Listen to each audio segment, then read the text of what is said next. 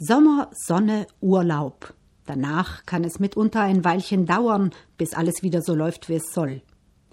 Den Abholschein für ein Einschreiben, sollten Sie einen im Briefkasten haben, pinnen Sie am besten an die Haustür, damit Sie ihn nicht vergessen.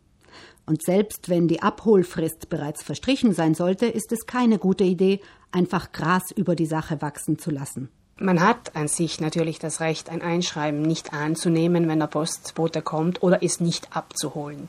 Rechtlich gesehen macht das Ganze allerdings wenig Sinn. Wenn das Einschreiben an meine gültige Adresse geschickt wurde, das heißt die Adresse, die im Meldeamt aufscheint, und ich es nicht abhole, dann bleibt das Einschreiben eine Zeit lang auf der Post liegen. Das sind bei normalen Briefen 30 Tage. Dann wird es dem Absender zurückgegeben.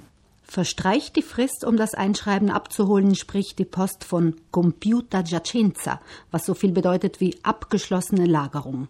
Rechtlich gesehen geht man davon aus, dass ich den Inhalt dieses Schreibens kenne. Ich hatte die Möglichkeit, das abzuholen. Ich habe beschlossen, das nicht zu machen. Daher sind alle Folgeerscheinungen sozusagen ganz einfach mein Problem.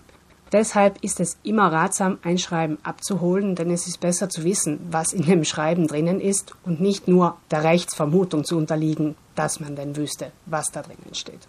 Das gilt für alle Postsendungen, die per Einschreiben ins Haus flattern.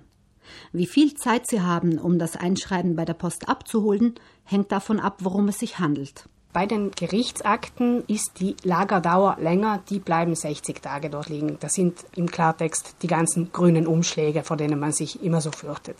Die bleiben zwei Monate dort liegen, also das ist normalerweise zu schaffen vom Termin her. Wenn Sie längere Zeit verreisen, können Sie unliebsamen Überraschungen vorbeugen, indem Sie jemanden beauftragen, sich um die eingehende Post zu kümmern.